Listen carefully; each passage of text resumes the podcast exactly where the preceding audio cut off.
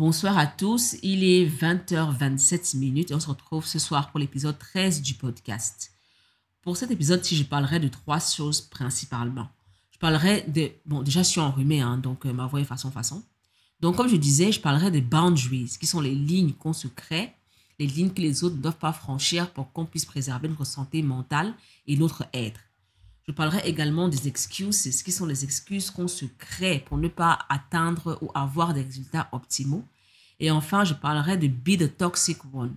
Généralement, on se plaint que les gens sont toxiques pour notre entourage, pour notre environnement, mais on oublie que parfois, on peut être ces personnes toxiques-là. On peut être la personne toxique de notre entourage.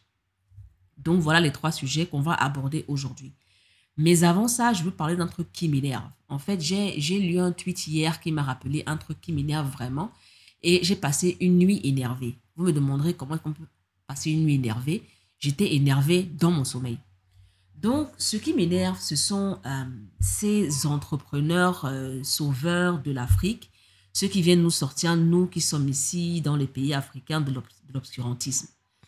Généralement, ce sont des gens de la diaspora, c'est-à-dire des gens de pays africains qui sont là en Occident, soit pour l'école, soit pour le travail, ou whatever, et qui décident de revenir ici. Et leur storytelling, du moins le storytelling général, c'est euh, j'ai laissé une situation très envieux, euh, très, très enviée ou très, euh, comment je vais dire ça, très appréciable en France aux États-Unis ou ce que vous voulez pour revenir développer l'Afrique. Ça, honnêtement, ça doit cesser parce que déjà, ce storytelling-là ne tient pas la route. Honnêtement, je suis désolée. Euh, non, ça ne tient pas la route. Franchement, non. Et puis, même, même le simple fait qu'il soit 3515 à avoir le storytelling, avoir ce storytelling-là, euh, nous pousse à nous poser des questions. C'est-à-dire, c'est toujours le ouais, euh, je suis parti de l'Afrique pour. parce que déjà, quand ils sont là-bas, on ne parle plus de Tanzanie, de Namibie, de Bénin, de Togo, non. Nous sommes, nous sommes tous un pays, ça devient l'Afrique. Donc, je suis parti d'Afrique pour un avenir meilleur. Et là-bas, je me suis rendu compte que voilà, euh, j'étais un asset pour mon continent. Du coup, là, je vais rentrer, je, plaque tout, je prends un billet d'avion aller simple, je rentre en Afrique pour développer le continent. Like, what is that? What is that? C'est-à-dire que généralement, je trouve qu'il y a beaucoup de condescendance dans ce discours-là. C'est du genre, moi, j'ai voyagé, j'ai vu la lumière et je viens vous sortir de la caverne. C'est-à-dire, on se croirait chez Platon, quoi. En fait, ce qui me, euh, ce qui me, ce, que je déplore le plus, c'est l'attitude même de ces entre guillemets africains là envers ces gens, c'est-à-dire ces gens qui, qui reviennent. Je suis désolée, hein, mais euh, beaucoup de, de, personnes dans les pays d'Afrique restent euh, étonnées par l'homme blanc. Ils restent, ils continuent de penser que l'homme blanc leur est supérieur. Du coup, celui qui vient de chez l'homme blanc leur est forcément supérieur. C'est pour ça que très souvent, ce discours condescendant-là est accepté, mais aussi applaudi. Ouais, le gars est revenu, il a tout plaqué, franchement, c'est sûr qu'il aura des idées de malade et tout, et tout, et tout. Et puis le fait que le gars vienne de là-bas, on pense généralement qu'il est plus compétent que ceux qui sont ici. C'est très triste, hein, honnêtement. C'est vraiment triste, que ce soit au niveau des recruteurs, que ce soit au niveau euh, de, la croyance populaire. C'est vraiment, mais alors vraiment triste. Parce que généralement, quand on essaye de regarder euh, quels sont les achievements de ces personnes-là, à part le storytelling, on n'a rien. Oui, on aurait une application qui marchera à peine. On aurait un site tout moche, tout laid, mais que tout le monde applaudira parce qu'il a été créé par quelqu'un qui vient de chez le blanc. Euh, on aura plus des photos sexy sur Instagram. On aura plus... Euh, des, des, captions euh, inspirants, du moins qui se veulent inspirants sur Facebook, c'est-à-dire que le mec te prendra un selfie en regardant le ciel, te dira Ouais, crois en ton avenir, machin, machin, et puis on, l'applaudira.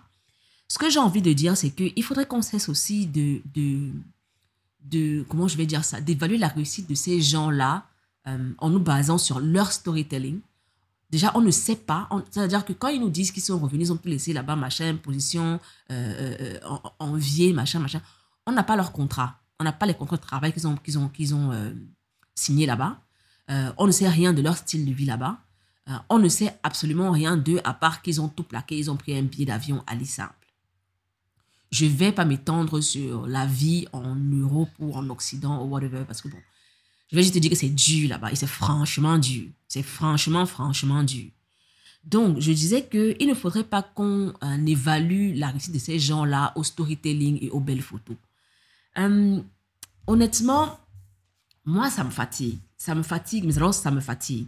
Le fait de venir d'ailleurs ne veut pas dire qu'on a les meilleurs. parce que voilà, voilà, j'ai failli oublier cette partie du film. L'Afrique est une terre d'opportunités. En fait, les Africains n'arrivent pas à avoir ces opportunités-là parce que soit ils sont désabusés, ils ont baissé les bras, ou alors, ou alors, ils ne sont pas euh, euh, assez euh, engagés dans le développement du continent. Donc, eux, nous, là, comme ça, on est bien bêtes, on aime vivre dans, entre guillemets, l'obscurantisme. Et donc, eux, ils vont nous sortir des problèmes. OK. Je reviens sur la réussite de ces gens-là. Quand ils nous parlent de leurs entreprises, ce serait bien qu'ils nous parlent du chiffre d'affaires, ce serait bien qu'ils nous parlent du nombre de clients, ce serait bien qu'on parle des états financiers, ce serait bien qu'on parle euh, des conditions de travail du staff, ce serait bien qu'on parle des, avantages du staff, et ce serait bien qu'on parle dans la globalité de leur apport, c'est-à-dire que euh, ouais, je suis dans le secteur de, de, l'agriculture, j'ai pu faire telle, telle, telle, telle chose pour les agriculteurs du coin, voici nos résultats, machin, machin. Non, on va de panel en panel pour nous raconter sa vie, pour nous dire qu'on a pris un billet d'aller simple, machin, ceci. Et puis, j'ai déjà dit de nombreuses fois que les gens qui ont le temps d'aller euh, euh, de panel en panel ne travaillent pas. Ils ne travaillent pas. Parce que si tu travailles vraiment, tu n'as pas le temps de courir partout pour faire les photos ou alors pour connaître ta vie tu es derrière ton ordinateur, ton, ton, sais pas, ton, ton, on, disait à l'époque l'ouvrage, quand on parlait de, de, des tisserands. Tu es derrière ton ouvrage et tu travailles. Tu travailles pour avoir ces résultats-là dont tu, dont, tu sembles, dont tu sembles rêver, en fait. Donc voilà, ces entrepreneurs-là doivent arrêter. Et puis nous, ici, on doit arrêter de les regarder avec des yeux brillants juste parce qu'ils viennent de là-bas. Là-bas, je veux dire l'Occident, chez le blanc. Euh, après ce coup de gueule, je parlerai donc de ce dont je suis supposé parler aujourd'hui, c'est-à-dire boundaries, excuses et be the toxic one. On commencera par les boundaries. Ça, c'est quelque chose d'assez compliqué euh, parce que généralement, les gens ne se rendent pas compte qu'ils n'ont pas de boundaries. Qu'est-ce que j'entends par boundaries? Ce sont des limites crée pour les autres afin de préserver notre être et notre santé mentale. Qu'est-ce que je veux dire par là? Prenons, bon, prenons un cas simple. Je vais vous raconter une histoire. J'ai une amie, euh, à l'époque, elle, euh, je, ne sais pas comment, elle, en fait, elle n'avait pas de limite en ce qui me concernait. C'est-à-dire qu'elle estimait que mon bien était son bien. Elle estimait que elle avait le, droit de faire certaines choses qui ne me plaisaient pas. Mais à l'époque, je n'avais pas forcément le courage de parler. Prenons un exemple simple. Je laisse mon téléphone dans la chambre, je sors et quand je reviens, elle me dit Ouais, tel t'a appelé, j'ai le de te rappeler. quoi? Ou alors, ouais, tel t'a fait un message, il dit ceci dans le message. à l'époque, on n'avait pas les téléphones qui avaient des codes. Hein. C'était vraiment des. Euh, c'était pas des. C'était des téléphones. Euh, voilà. Donc, j'étais en mode, mais how? C'est-à-dire que, à quel moment de ta vie tu te dis que c'est à toi d'ouvrir mes messages et de me dire ce qu'il y a dans le message? C'est pas que j'ai un truc à cacher, mais ça relève quand même de mon intimité. J'aimerais quand même avoir la primeur de mes messages et de mes appels. Donc, je me souviens, un, après avoir eu marre, après en avoir eu vraiment marre, j'ai euh, rassemblé mon courage pour lui dire que euh, ça ne peut pas continuer. Je voulais avoir la primeur de mes appels et de mes messages. Elle a très mal pris, parce que généralement, c'est ça, quand on trace des, des, des, boundaries, les gens en face les prennent mal parce qu'ils estiment, ah là, ça c'est beau, ils estiment en fait que c'est nous qui les agressons et que c'est nous qui ne sommes plus qui on était, on n'est plus fun, on n'est plus ci, on n'est plus ça. Donc c'est eux en fait les victimes parce que nous, on trace des boundaries. Donc, elle s'est sentie victime.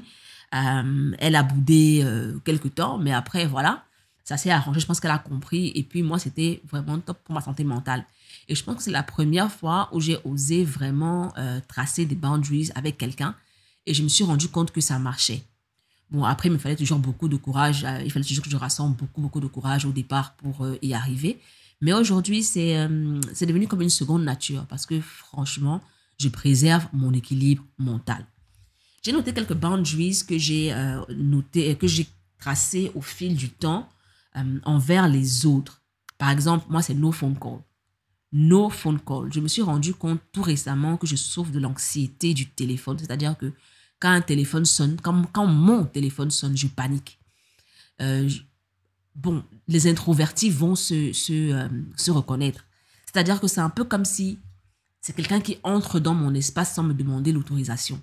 C'est un peu comme si tu me forces à avoir une interaction parce que toi, tu veux l'avoir et je te fiche pas mal que je veux l'avoir moi.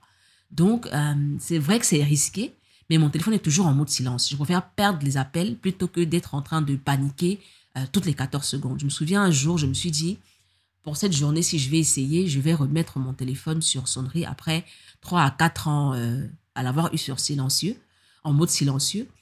Et c'était horriblissime parce que à l'époque, j'avais encore des notifications sur mon téléphone. Donc, une notif Facebook, tu as le téléphone qui vibre et qui sonne.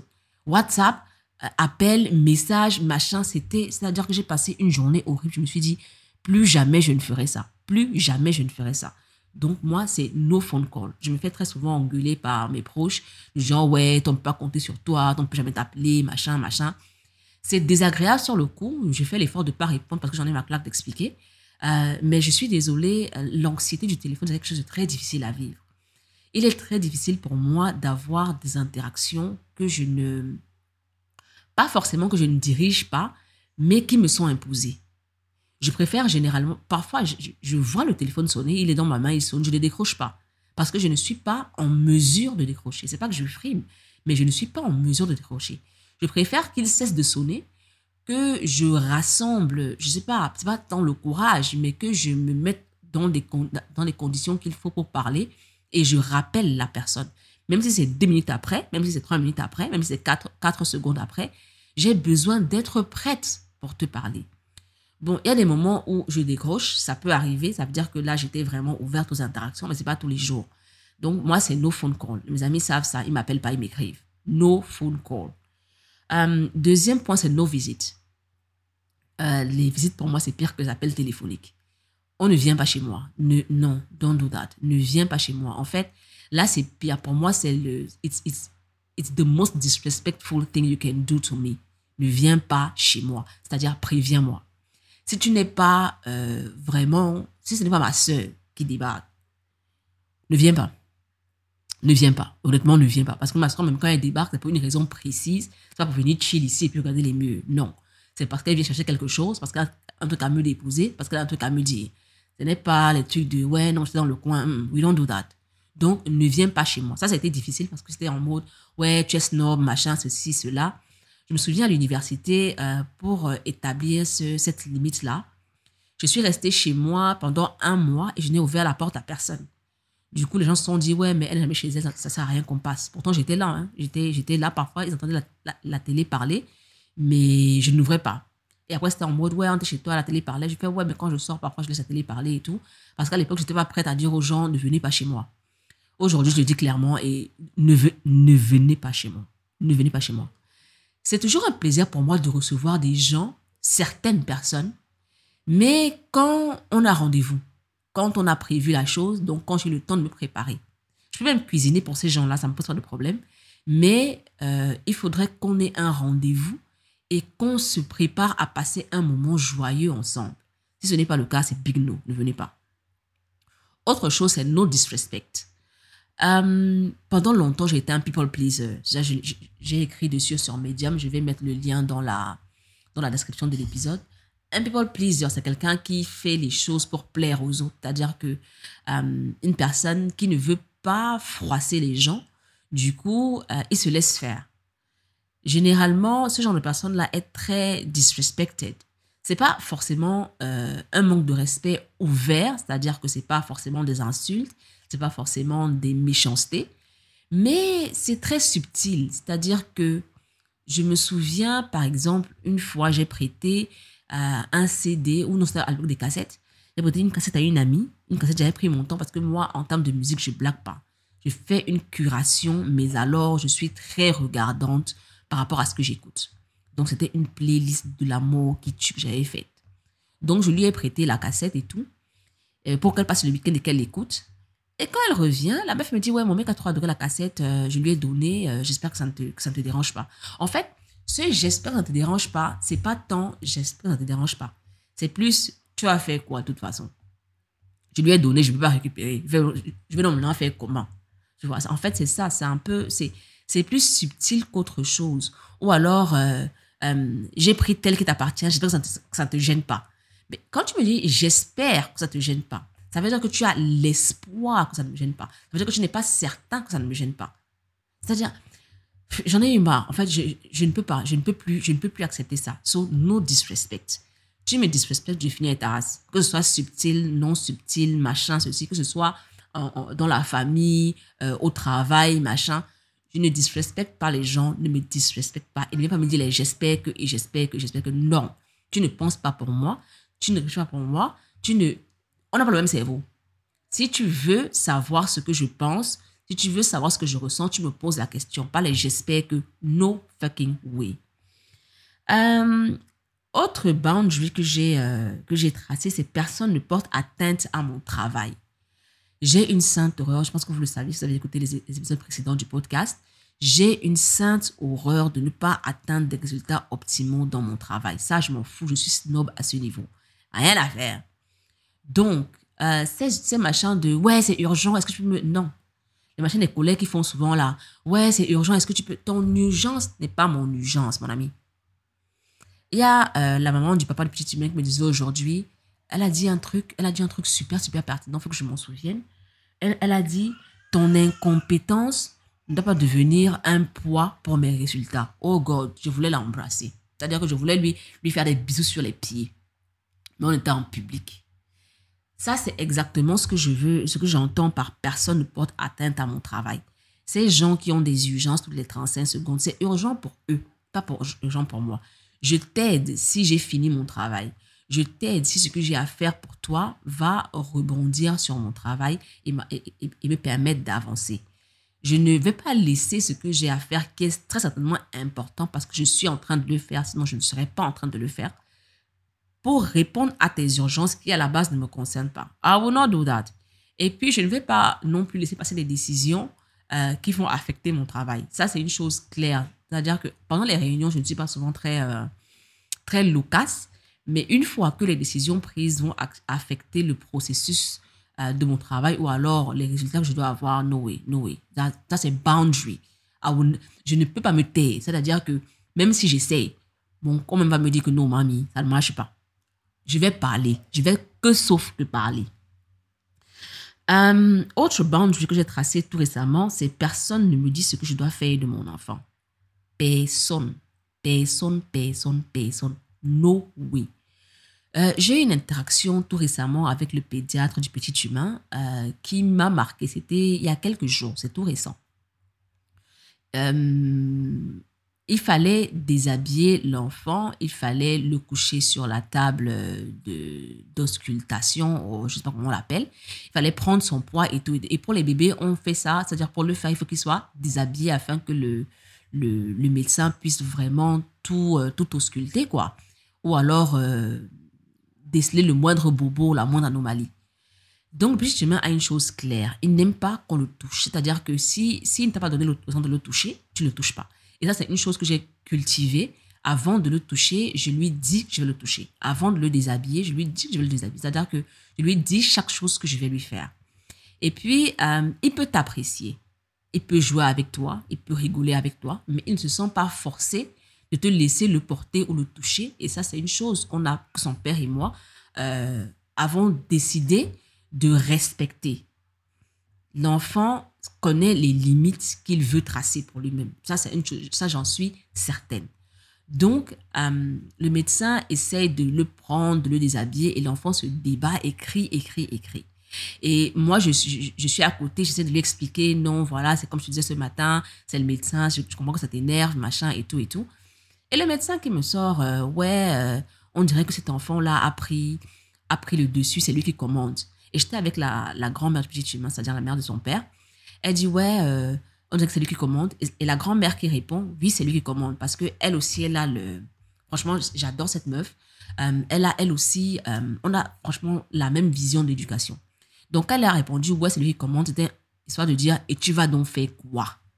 Et donc, le médecin qui répond, ce n'est pas normal La, la, la, la maman et moi, on s'est regardés et on s'est tués. Je me suis tue pas parce que euh, j'ai voulu laisser passer l'affaire, alors parce que je me suis écrasée, ça n'a rien à voir. Mais c'est parce que si je commençais, on allait rester jusqu'en 2032. Parce que j'allais lui expliquer ce que c'est que les boundaries et ce que c'est que respecter un enfant. Personne ne me dit ce que je dois faire de mon enfant. Tu ne me dis pas qu'il n'est pas normal que mon enfant laisse des inconnus le prendre et le déshabiller. No fucking way. Tu ne me dis pas ça. Tu ne me dis pas euh, que mon enfant euh, ne fait pas des bisous quand on demande de faire des bisous. Ce n'est pas bien, euh, il est disrespectful. Non, tu ne me dis pas comment j'élève mon enfant. Tu ne me dis pas quel cadre je crée pour lui. Et tu ne me dis pas comment il doit se comporter. Non. Autant tu ne me dis pas comment je dois me comporter, autant tu ne dis pas à mon enfant comment il doit se comporter. Ça, c'est non. L'enfant me dit comment il veut se comporter et je lui dis si c'est approprié ou non et dans quel cadre ce n'est pas approprié. Si vous voulez vous fâcher, I don't give a shit. Mon enfant a un an et quelques mois et je peux vous assurer que on ne lui fait pas n'importe quoi. On ne lui fait pas n'importe quoi. Ah non, ça, je suis, j'en suis fière. J'en suis horriblement fière. Et le fait de cet enfant-là s'exprimer fait en sorte que, honnêtement, on n'a pas de soucis. On n'a pas un enfant qui casse tout parce qu'il sait qu'il a accès à tout. On n'a pas un enfant qui déchire tout parce qu'il sait qu'il a accès à tout. On n'a pas un enfant qui crie inutilement, qui pleure inutilement parce qu'il s'exprime. Il s'exprime. Quand ça ne va pas, je le fais asseoir et je lui explique. Je lui dis que mon ami, ça ne pas marcher. Je ne peux pas forcer l'enfant. Par exemple, prenons le cas des médicaments. Oui, je dis crèche, j'en ai rien à foutre. Prenons le cas des médicaments. Généralement, les parents forcent les enfants à prendre les médicaments. Ce qu'ils ne comprennent pas, c'est que ça fait en sorte que l'enfant euh, considère la prise de médicaments comme quelque chose de contraignant, de difficile à vivre, de pas du tout agréable. Moi, je négocie. À la fin de la journée, tu vas prendre ce médicament selon tes propres termes. Ça, ça te laisse l'impression que c'est toi qui décides. Mais je ne veux pas faire du médicament un moment contraignant. Donc, si tu me dis non une fois, je te laisse. Je reviens cinq secondes après, tu me dis non, je te laisse. J'essaie une autre méthode et jusqu'à ce que j'ai la méthode qui marche et puis c'est bon. En fait, tu ne me dis pas comment je dois Quelqu'un me dit une fois, non, mais couche l'enfant, bloque-le. Ça, c'est la malchance. Je vais venir coucher l'enfant, le bloquer. Pourquoi? C'est le, le taekwondo. C'est comment avec l'enfant des gens? Personne ne me dit ce que je dois faire de mon enfant. No fucking way. Ensuite, euh, personne ne me dit qui je dois être ou comment je dois être. Ça, quand même, je pense que j'ai pas besoin d'expatrier parce que je vous ai saoulé avec ça sur le blog, sur le podcast, sur machin, sur ceci. Donc, je pense que vous vous êtes déjà informé. Personne ne me dit qui je dois être et comment je dois être. Non. Euh, si je continue de parler des bandes que j'ai tracées par, euh, euh, par, rapport aux autres, on va passer la nuit. je veux parler d'un truc. Je veux dire que, en fait, ces boundaries-là, c'est bien beau de les tracer pour les autres, mais il faut également tracer des boundaries pour soi-même pour préserver sa, santé mentale et son être. Généralement, les gens disent toujours que, ouais, euh, comme, comme, comme disait je ne sais pas quel, quel auteur français de l'époque, l'enfer, c'est les autres. Non, parfois l'enfer, c'est nous-mêmes. Et moi, j'ai pris la peine de tracer des boundaries pour moi-même. Des boundaries qui parfois peuvent paraître connes, hein, ou alors parfois peuvent paraître très, très simplistes, mais ça m'aide vraiment au quotidien. Je vais vous prendre par exemple un exemple de boundary qui peut paraître conne. C'est que je ne prends pas les taxis qui sont garés. Généralement, quand on veut stopper un taxi, on se met sur le bord de la, sur le trottoir et puis on arrête un taxi qui passe sur la chaussée. Il peut arriver aussi que quand on sort d'un supermarché ou d'un centre commercial ou d'un endroit lambda de restaurant, il y a des taxis qui soient garés devant l'endroit d'où on sort et qui attendent les clients. Ces taxis-là, je ne les prends jamais parce que je me suis rendu compte que ils m'énervent et je garde cet énervement-là sur le long terme. Parce que déjà, ils, ils, ils t'accostent, ils te font chier, ils te forcent à venir vers eux. Euh, c'est-à-dire qu'il il, il te colle carrément au cul pour, pour, pour, pour que tu leur donnes ta destination. Ok, d'accord. Tu donnes la destination. Il te donne le prix le plus exorbitant au monde. Et quand tu essayes de baisser le prix, tu te dis non, c'est pas possible, machin, ça m'énerve. En fait, j'ai l'impression de perdre mon temps. C'est-à-dire que tu, déjà, tu me, tu me bousilles mon environnement en me forçant à te parler. Ensuite, tu me harcèles pour que je te dise où je vais. Je fais quand même l'effort de te dire et tu me donnes un prix qui n'a pas de sens je me suis rendu compte que vraiment, à tous les coups, je m'énervais et je gardais l'énervement sur 2-3 heures parce que je me voulais d'être encore tombé dans le piège. Donc aujourd'hui, quel que soit l'endroit où je suis, je ne prends pas les taxis garés. Je prends, je préfère marcher jusque sur le trottoir pour prendre un taxi euh, qui, qui est vide et qui passe sur la route. Point. Je ne prends pas non plus les taxis qui sont du côté opposé de la route au mien. Parce qu'ils te font crier ta destination. Et après, tu dis que non, il ne va pas là-bas. Pourquoi est-ce que tu me fais perdre mon temps à crier ma destination pour que le monde entier sache où je vais? Et tu me sens, non, non.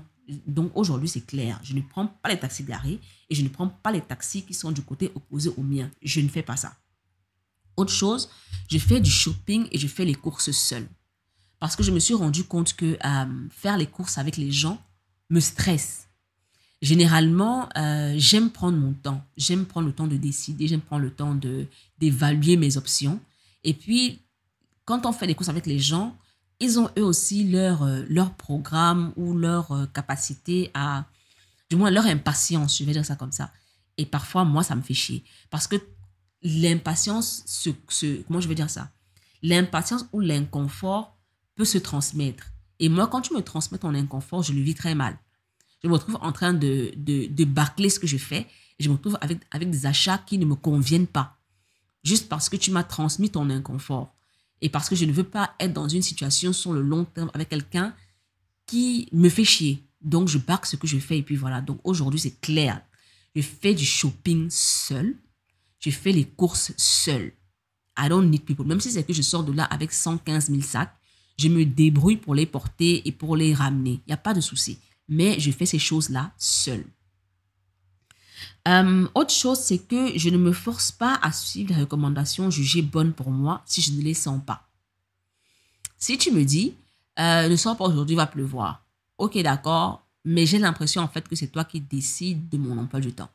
Je préfère me dire, je ne sors pas aujourd'hui parce qu'il va pleuvoir.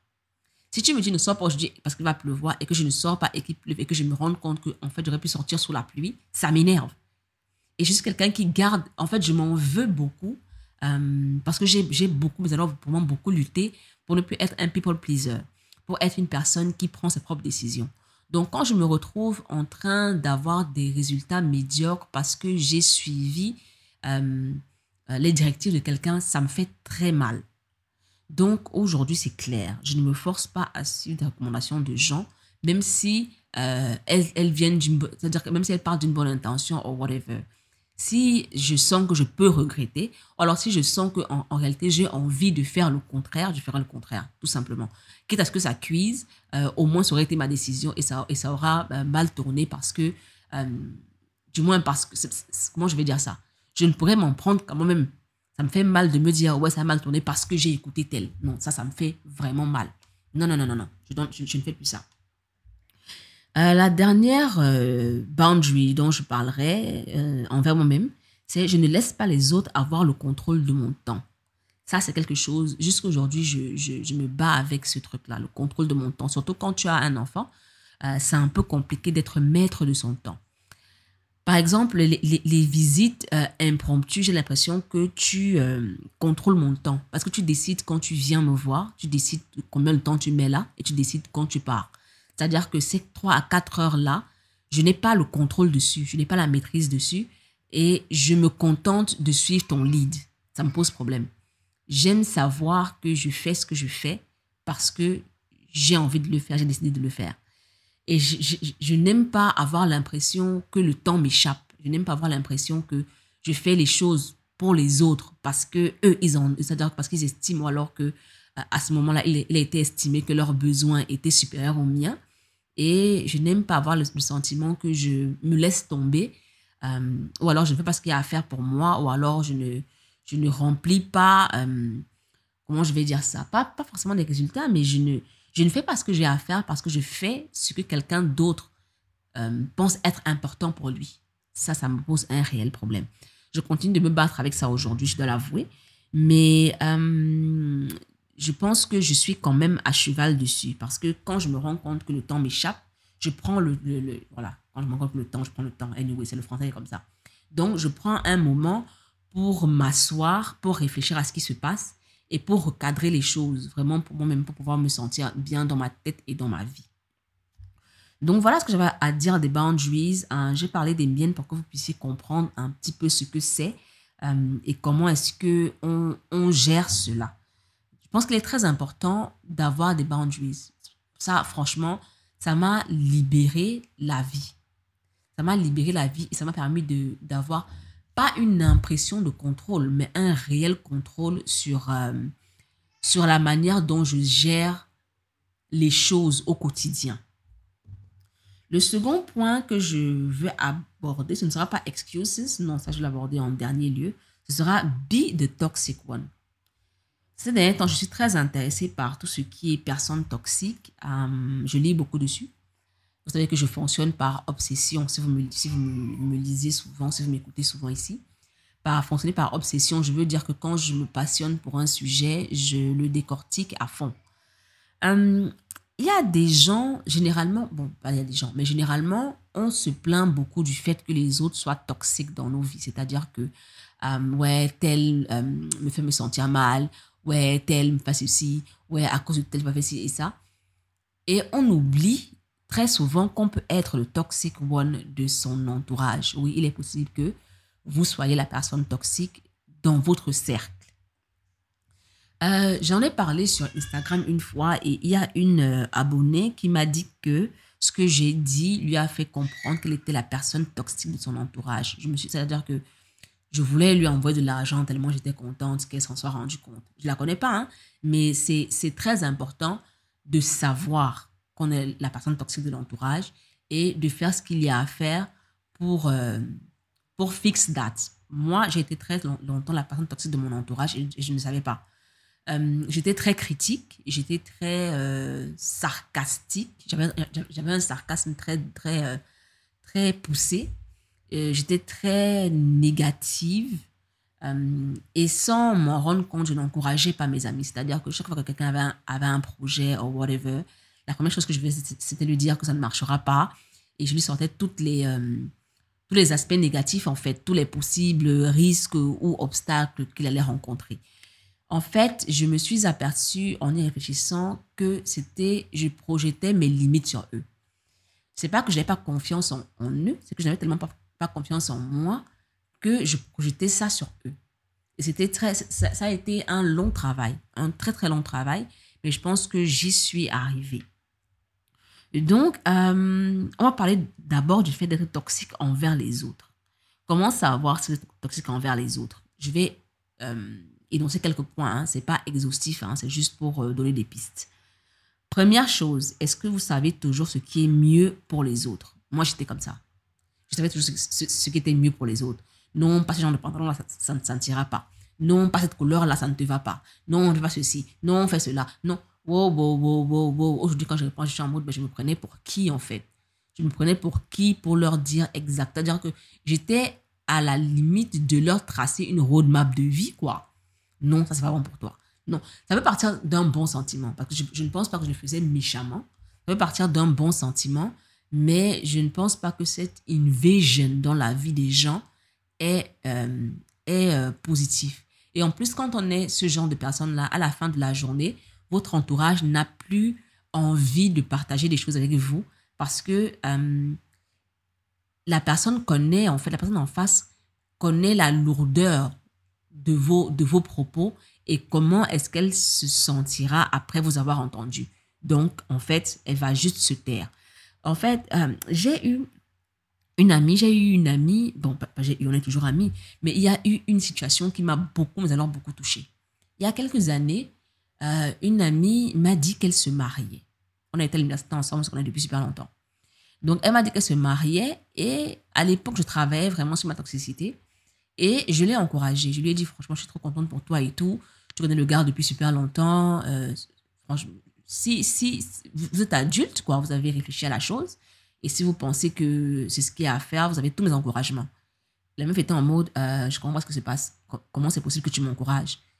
Elle me dit, mais j'avais peur de te parler de mon mariage parce que je, je sais que tu allais me sortir tous les... Tu, allais me convaincre de ne pas le faire, de me dire, tu allais me dire que le gars, ce n'est qu'un con, tu allais me dire que c'est la plus grosse erreur de ma vie, je sais ce que tu penses du mariage, tu allais tout faire pour me dissuader. Et je te dis que je me marie. En fait, tu es la dernière personne à qui je l'annonce parce que j'appréhendais vraiment de te dire que je me marie. Et ce jour-là, j'ai réalisé à quel point j'étais toxique pour mon entourage. J'avais, comment je vais dire ça? J'avais compris que j'étais toxique pour eux, mais je n'avais pas réalisé à quel point. C'était au point où les gens avaient peur de m'annoncer des nouvelles euh, heureuses. Parce que j'allais tout bousiller, en fait. Donc, parfois, si ça vous arrive, si vous êtes la, de personne qui, euh, qui euh, passe son temps à dire aux autres ce qu'ils doivent faire, ce qui est bon pour eux, mais vous devez réfléchir à deux fois. Autre point, euh, vous dites aux autres comment ressentir les choses. Oh, il t'a quitté, tu pleures encore après deux ans. Oh, tu es encore fâché pour ceci. Non. Si toi, dans ta vie, ton énervement du 4 secondes, laisse les gens s'énerver comme ils veulent. Laisse les gens vivre leur vie comme ils veulent. Laisse les gens ressentir ce qu'ils ressentent et respecte leur ressenti. Parce que généralement, ce genre de personnes, euh, comment je vais dire ça? Je trouve pas le mot en français. Moi, je trouve encore moins en anglais, vous me direz. Euh, ce genre de personne a une tendance. Oh, il y a le petit humain qui pleure. Ce genre de personne a une tendance à rabaisser voilà, le ressenti des gens. Et ça fait très mal. Ça fait vraiment très mal. Par exemple, euh, ouais, tu as vécu ceci, c'est douloureux, mais tu n'as pas besoin de dire ça aux gens de cette façon-ci. Tu n'as pas besoin de. Tu vois, en fait, il y a cette tendance-là à dire aux gens ce qu'ils doivent faire pour exprimer leur mal-être, pour exprimer leur douleur, ou pour exprimer même leur bonheur. Hein. C'est toxique, je pense. C'est vraiment toxique. Je pense que chacun extériorise comme il peut hum, et qu'il faut le respecter. On peut ne pas être d'accord. On peut, au lieu de dire à la personne, tu fais mal, lui demander, hum, est-ce que tu penses que c'est la meilleure manière? Si, elle te, si, si la personne répond que ouais, euh, c'est comme ça qu'elle a envie de faire, sorry, c'est comme ça qu'elle a envie de réagir ou d'agir, il faut respecter. Il faut respecter les gens, il faut respecter comment les gens vivent ce qu'ils vivent. Il faut respecter. Autre point, vous vous moquez des gens et vous, euh, vous notez toujours que ce n'est pas méchant. Tu vois, genre, ta jupe est moche, mal habillée, mais c'est pas méchant, c'est juste pour t'aider. Ça, c'est des gens super toxiques qui parlent comme ça. C'est un peu comme les j'espère que ça ne te dérange pas. Ou j'espère que tu, tu, tu comprends ça mal. Ça, c'est la toxicité à l'état pur. Don't do that. Don't do that. Hum,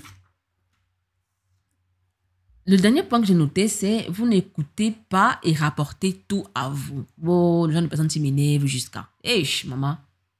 Je dis par exemple que euh, quand j'ai faim, euh, j'ai le tournis. Un truc bête, hein. Quand j'ai faim, j'ai le tournis. Oh, moi, quand j'ai faim, c'est pas de ça qu'on parle. On n'a pas demandé de comparer comment ça passe quand nous, toi et moi, on a faim. Non. Je partage une information. Peut-être que j'ai envie de me confier, peut-être que j'ai envie, euh, je sais pas, peut-être que j'ai juste envie de m'épancher. Si je te raconte mon histoire, si je prends le temps de parler de moi, c'est pas parce que j'ai forcément envie que tu me racontes ta vie, quoi. Prends le temps de m'écouter. C'est-à-dire, c'est très toxique de réagir comme ça. Il y a ce livre-là qui est intitulé euh, si, si je m'écoutais, je m'entendrais.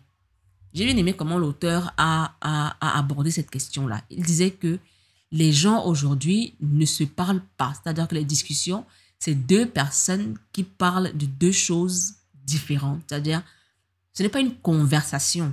C'est deux personnes qui parlent au même moment ensemble, mais pas de la même chose. C'est du genre, je prends un truc simple. Hein. Euh, ouais, euh, mon mari, franchement, euh, c'est un mec trop génial. Hum, tu as la chance, mon, mon mari est comme ci, comme ça, comme ça, comme ça. Franchement, il, me soutient quand il peut. Il, fait tout ce qu'il est en son pouvoir pour que je puisse m'en sortir.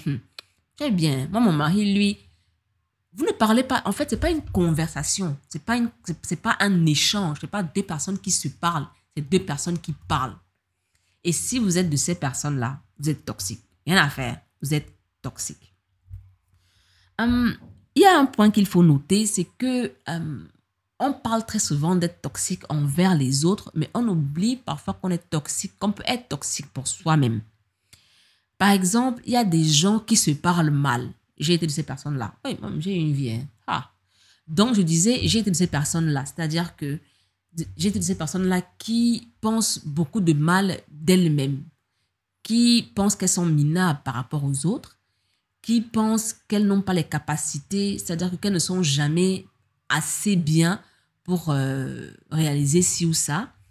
J'ai été de ces gens-là qui, euh, qui étaient très méchants envers eux-mêmes. Donc, est-ce que, est que vous êtes gentil envers vous-même quand vous vous parlez?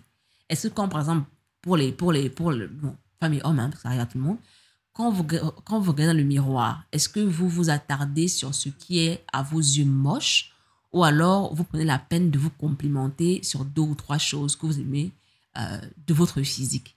Est-ce que vous êtes gentil à vous-même, envers vous-même?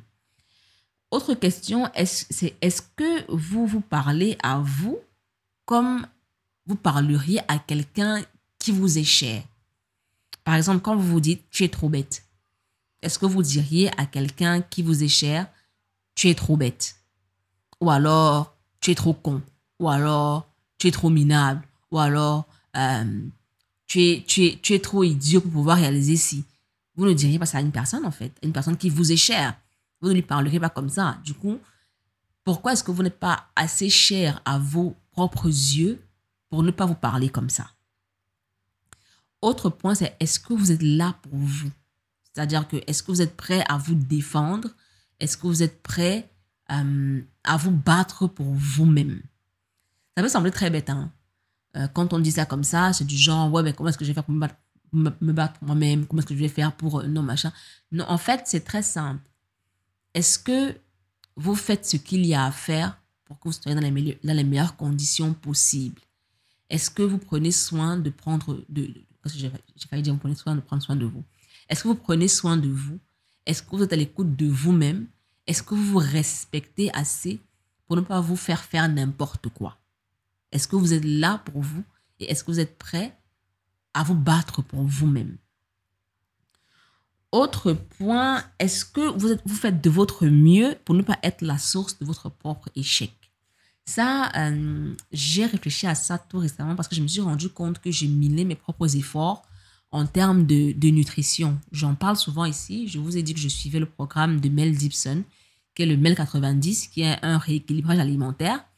Et parfois, euh, je me retrouve en train de miner mes, propres efforts en faisant exactement ce que je ne dois pas faire. C'est-à-dire que euh, je me retrouve à me gaver de chips ou whatever. Bon, c'est pas tous les jours, hein, mais ça peut arriver. Je peux me retrouver en train de, de manger ce qu'il ne faut pas. Euh, sur, sur une durée plutôt longue, c'est-à-dire tous les jours sur une durée plutôt longue. Et quand ça m'arrive, je me demande, mais pourquoi est-ce que je fais l'effort de saboter, en fait, tout ce, tout, tout ce que j'ai mis en place pour avoir un certain type de résultat. Ça arrive aussi parfois dans, dans tout ce qui est réalisation. Par exemple, je, décide de faire un cours en ligne et quand j'allume l'ordinateur, je me retrouve sur Netflix à regarder une série coréenne et en passant série coréenne, en ce moment, je regarde les chroniques d'Ardal. C'est magnifique. Donc, je me retrouve en, train de, regarder une série coréenne plutôt que de, suivre mon cours. Et pendant que je regarde la série, je me pose la question, mais pourquoi est-ce que je fais ça en fait? Pourquoi est-ce que je n'ai pas assez de, force en moi pour regarder mon cours, pour suivre mon cours? Pourquoi est-ce que je suis dans cette série? Pourquoi est-ce que je mine mes propres efforts? Je pense que euh, c'est très fréquent. La dernière fois, dans l'épisode précédent, j'ai parlé de motivation et discipline. J'aurais peut-être dû euh, euh, aborder ce point-là aussi. On fait parfois tout ce qui est entre pouvoir pour miner nos propres efforts. Et ça, c'est être toxique envers soi-même. Ça, c'est être toxique envers soi-même. Donc, posez-vous la question. Observez vos, vos, faits et gestes sur la durée. Euh, regardez vous vivre votre vie. Et puis, demandez-vous, évaluez, je veux dire, évaluez si vous, vos agissements ne vont pas à l'encontre de ce que vous voulez pour vous-même. Voilà ce que j'avais à dire sur ce qui est du fait d'être la personne toxique de son entourage. On va donc passer au point 3. Le point 3, ce sont les excuses. Les excuses qu'on se crée pour ne pas atteindre les résultats qu'on veut atteindre. Euh, avec ce podcast-ci, je fais l'effort de démystifier certaines choses. Par exemple, quand je parle de la passion et que je dis que ce machin de vie de ta passion, ça peut être de la merde. Euh, par exemple, quand je parle euh, de, la façon dont on idéalise ci ou ça. Mais le but n'est pas de pousser les gens à devenir des paresseux. Quand quelqu'un me dit, ouais, j'ai écouté ton podcast, machin, ça m'a trop aidé, j'ai compris que machin, machin, machin, je m'assure toujours que quand la personne me le dise, ce qu'elle a compris, ce n'est pas que nous ferons ta vie à devant la télé et la vie sera belle. Parce que ce n'est pas ce que je dis ici. Ce que je dis est très simple. N'idéalisons rien. Travaillons euh, dans la mesure du réel pour atteindre les objectifs qu'on se, euh, se crée. On crée un objectif qu'on se définit. Voilà, les objectifs qu'on se définit. Les, les, histoires, par exemple, les histoires de ouais, euh, il faut se coucher à 2 h du matin, se lever à 3 h du matin pour pouvoir avoir les, les résultats de Elon Musk ou de Steve Jobs. Bullshit. No way. Ça, je dis non. Mais ça ne veut pas dire ne travaillez pas parce que vous ne serez jamais Steve Jobs. Bon, vous ne serez jamais Steve Jobs, ça c'est clair. Ça ne veut pas dire ne travaillez pas, euh, euh, restez là à végéter. C'est normal. Euh, vous n'êtes pas quelqu'un de chanceux. Vous n'êtes pas de ceux qui vont réussir, donc ça ne sert à rien de vous fatiguer. C'est pas ce que je dis ici. Hein. C'est pas ce que je dis ici. Non. C'est ce que tu avais compris. Pardon, éteins le podcast et désabonne-toi en même temps. C'est pas ce que je dis. Je répète ce que je dis. Faire tout ce qui est en son pouvoir le faire de manière réelle pour atteindre les résultats qu'on s'est définis. C'est-à-dire que préserver sa santé, qu'elle soit physique ou mentale, cesser de rêver et faire ce qu'il y a à faire de façon réaliste. Voilà pourquoi je suis ici. Donc, si je suis une de vos excuses pour ne pas faire ce qu'il y a à faire, pardon, enlevez-moi de la malchance. Pardon. Pardon. Donc, j'ai noté quelques excuses euh, qu'on se, qu'on se, du moins, quelques, quelques, comment est-ce que, je vais dire ça? Des choses dont on finit par se convaincre euh, pour se pousser à ne rien foutre. Par exemple, quand on voit quelqu'un qui a réussi, du moins, qui a réussi entre guillemets, hein, parce que la réussite est très subjective, donc qui a réussi entre guillemets, ou alors qui a un certain, euh, comment je vais dire ça Qui a certains accomplissements on finit par se dire, ouais, lui, voilà, il vient d'une famille riche, donc c'est normal parce que vraiment, il a eu euh, des facilités. Ça, c'est une excuse. Honnêtement, c'est clair que l'environnement joue sur euh, les résultats qu'on atteint. Mais ça ne veut pas dire que vous ne pouvez pas vous créer euh, un, un, comment je vais dire ça, pas, pas dire que vous ne pouvez pas vous créer un espace où vous aussi, vous allez performe well dans votre domaine. Le fait d'être euh, acharné au travail ne vient pas forcément de, de la richesse des parents ou du fait d'avoir un passeport américain ou je ne sais pas quoi. Non. C'est-à-dire que on ne vient pas du même environnement, c'est clair. Mais si on étudie l'environnement dont nous on vient, on va forcément trouver des avantages, des choses qui nous avantagent nous. On va forcément trouver même en regardant en nous-mêmes hein, des capacités, des aptitudes qui vont nous mener vers là où on veut aller, surtout si on veut vraiment y aller. Ensuite, il y a ce truc-là, on n'a pas les mêmes opportunités. Revenons vers la richesse. Ouais, ses parents sont riches, ils sont réseautés, moi, j'aime pas le cas, machin, ceci, nanana. Ça, c'est une excuse. Parce que euh, je suis désolée. Aujourd'hui, par exemple, je ne pense pas que j'ai eu une mère superstar ou un père chanteur célèbre, c'est la raison pour laquelle j'ai une audience. Ça n'a rien à voir. Ça n'a absolument rien à voir. On n'a peut-être pas tous les mêmes opportunités, mais on a tous le moyen de se créer une place quelque part. On a tous le moyen euh, de travailler dur. Et ça, je le dirais des milliards de fois dans cet épisode, de travailler dur pour atteindre les résultats qu'on se fixe. Et c'est ce que j'ai fait. Mon audience, je ne l'ai pas acheté au marché, euh, je ne l'ai pas hérité de mes parents, euh, je ne l'ai pas, je n'ai pas corrompu. Gars, je crée du contenu, gars. Depuis des années. Depuis des années. C'est-à-dire que je disais encore dernièrement, durant l'atelier d'écriture, que j'ai écrit pendant deux ans tous les jours. J'ai publié tous les jours pendant deux ans. Et c'est ça qui a, c'est une des raisons pour lesquelles j'ai eu une, une audience fidèle qui m'a suivi qui me suit de plateforme en plateforme parce que je change de plateforme. Je passe de Twitter à Instagram, je passe de L citoyenne à digression, je passe de ci à ça. Donc, c'est du travail. C'est du travail.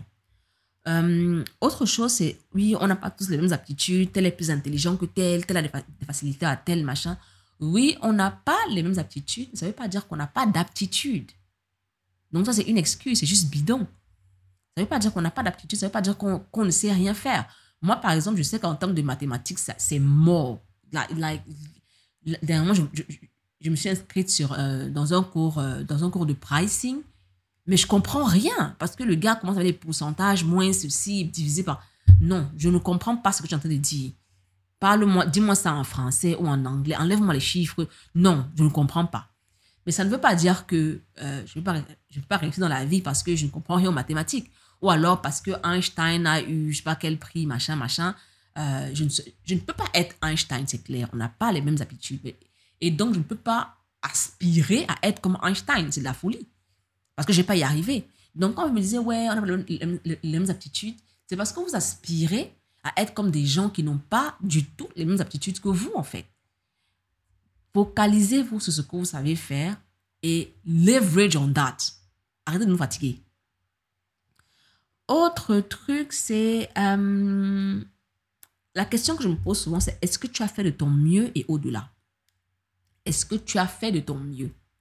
Par exemple, il y a ce truc-là où certaines personnes vous diront dans, dans, dans nos pays que ouais, euh, les concours officiels sont souvent corrompus, biaisés, machin, donc c'est clair que je vais échouer. Hmm, pas forcément. Je me souviens quand j'ai fait mon, mon, concours d'entrée à l'école de, traduction, euh, on prenait 25 personnes. 25 personnes, c'était la seule école de traduction du pays. Elle était super prisée. Donc, on prenait 25 personnes. Qu'est-ce que j'ai fait? Euh, J'ai rusé, je vais dire ça comme ça. En plus d'avoir travaillé de manière très acharnée, j'ai rusé. Euh, vous savez, il y a souvent les, quotas, les quotas, euh, les quotas selon les régions du pays. Et moi, j'avais la chance, entre guillemets, que ma mère venait d'une région du pays assez lésée. Donc, quand on m'a demandé de quelle région je venais, j'ai dit que je venais de cette région-là. Et puis, j'ai fait l'effort d'avoir euh, de très bons résultats. Euh, c'est-à-dire que quand, quand, quand, on, quand, on, euh, quand on mettait ensemble région délaissée et bons résultats, je ne pouvais qu'être prise, tu vois. Donc, franchement, j'ai rusé, j'ai travaillé, j'ai mis toutes les chances de mon côté pour être prise. Donc, quand tu vas venir me dire que, ouais, machin, ce sera biaisé, est-ce que tu as fait de ton mieux? Ça, c'est juste des excuses, en fait. Je préfère que tu, que tu planches sur la chose pendant des années et que tu, euh, tu ne sois pas pris parce que les places ont été achetées ou whatever. Parce que cette connaissance-là te servira à un moment donné ou à un autre. Tu as quand même pris le temps d'apprendre, tu as quand même pris le temps de réviser, tu as quand même pris le temps de réviser tu as le temps de nourrir ton cerveau. Et ces connaissances-là te seront utiles à un moment ou à un autre. Donc, venir me dire que ouais, ça sert à rien parce que machin. Non, non, non. Ce sont des excuses. Autre chose, c'est est-ce que tu as des objectifs? Parce qu'il y a des gens qui se réveillent un matin et qui décident d'être Steve Jobs. Pourtant, ils n'ont pas. C'est-à-dire que est-ce que tu as des objectifs et un plan d'action clair? Parce que ça aussi, c'est très important. Est-ce que tu as une roadmap? Comme je disais, il y a des gens qui se lèvent le matin, qui décident de devenir les, les, les prochains Steve Jobs. Et ça s'arrête là. Tous les matins, il se réveille et se dit Oh là là, je, ne suis toujours pas Steve Jobs parce que je ne suis pas assez riche, parce que mes parents ne sont pas réseautés, parce que si, parce que ça, parce que je n'ai pas accès à ci, parce que je n'ai pas accès à ça. Garde. Même être le prochain toi-même, ça a déjà cuit, parce que tu n'as même pas l'objectif d'être le prochain toi-même. Donc tu ne vas rien faire dans ta vie. Tu vas rester là à maudire le grand-père qui t'a certainement attaché au village, à maudire tes parents qui n'ont jamais été assez riches et qui ne t'ont jamais rien apporté, à maudire ceci, à maudire cela, à envier les gens, à envier ci et à envier ça. Mais honnêtement, tu es le seul obstacle sur ton propre chemin. So stop the madness. Autre point, est-ce que tu as une vision claire? C'est bien d'avoir un plan d'action, c'est bien d'avoir un objectif, mais quelle est ta vision, quelle est ta motivation? Qu'est-ce qui, c'est-à-dire quel est le tableau que tu dépeins quand tu te vois déjà arriver? Si tu n'as pas ça, tu pars où? Et pardon, que le tableau ne soit pas Steve Jobs, parce que Steve Jobs, c'est Steve Jobs. Même si tu fais quel genre de chirurgie esthétique, tu ne seras jamais Steve Jobs. Tu ne seras jamais Dangote. Tu ne seras jamais Tony Eloubelou. Tu ne, tu peux être que toi-même. Dans ta vision prochaine, c'est-à-dire que dans, le tableau que tu dépeins là, c'est ton visage que tu dois voir là-bas. C'est pas pour quelqu'un. Arrêtez ça. Euh, le dernier point, le dernier point que je vais, que je vais aborder est très important à mon avis, c'est est-ce que tu as une définition de la réussite qui t'est propre? Parce que généralement, on se retrouve à vouloir ce que les autres. On se retrouve à se dire, je veux être comme lui. Sauf que tu ne sais pas si lui-même, il estime qu'il est déjà arrivé tu ne sais pas si il estime qu'il a raté sa vie parce que c'est pas ce chemin-là qu'il comptait prendre. Tu ne sais rien du tout. Pendant l'atelier d'écriture, parce que dans le cadre de mon blog d'écriture, j'anime avec Chonté un, atelier d'écriture. Pendant l'atelier d'écriture, je donne toujours une semaine entière aux participants pour qu'ils aillent réfléchir sur leur écriture. Parce qu'il arrive, il arrive très souvent qu'il y ait des gens qui veulent devenir, euh, qui veulent savoir écrire, du moins qui veulent apprendre à écrire, ou qui veulent devenir des blogueurs ou whatever, parce qu'ils ont vu des gens faire ça, euh, bien le faire et avoir une certaine autorité.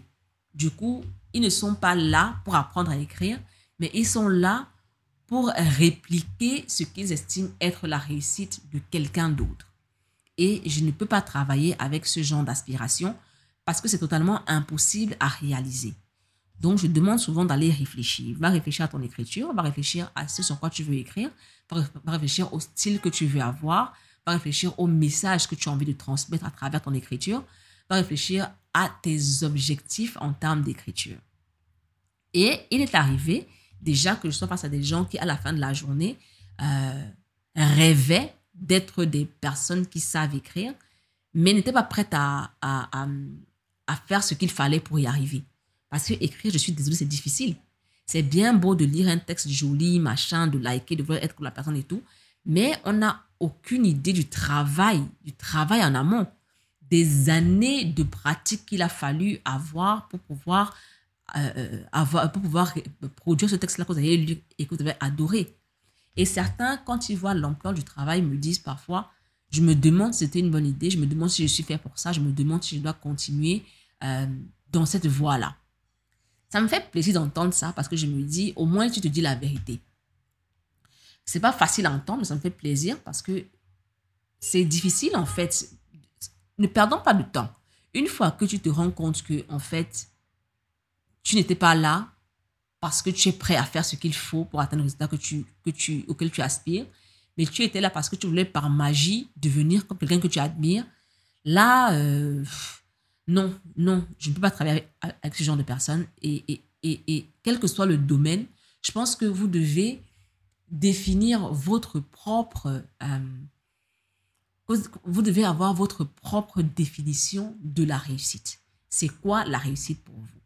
Pour moi, par exemple, euh, la réussite sur le plan financier, c'est pas forcément de gagner des milliards, mais c'est d'avoir assez d'argent de côté pour ne pas avoir à réfléchir. C'est-à-dire que je déteste réfléchir à l'argent.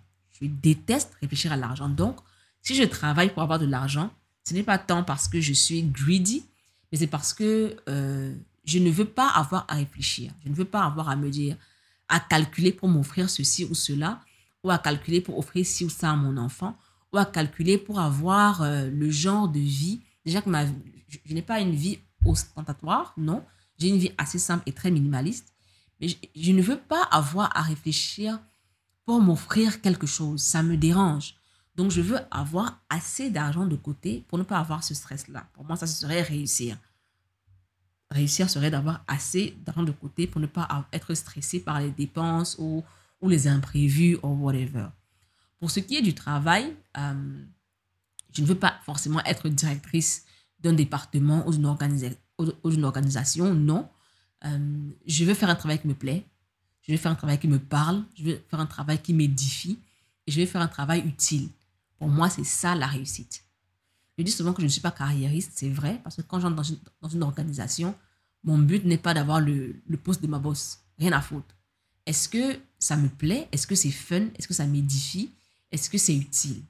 Pour moi, c'est ça la réussite. Si tu m'offres ça sur un plateau d'argent et si tu m'offres également euh, euh, un, comment je veux dire ça? Euh, des collègues qui ne, qui ne minent en rien mes résultats, pour moi, j'ai réussi, quoi. C'est bon. Pour ce qui est, par exemple, je parle de quoi d'autre? De mon alimentation.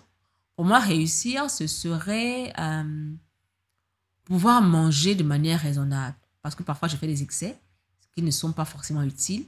Euh, j'aurais réussi si je mange pas. C'est pas genre, j'ai réussi si j'ai le corps de Nazanine Mandi. Non. J'ai réussi si j'arrive à me nourrir de manière convenable. Ça, pour moi, c'est réussir.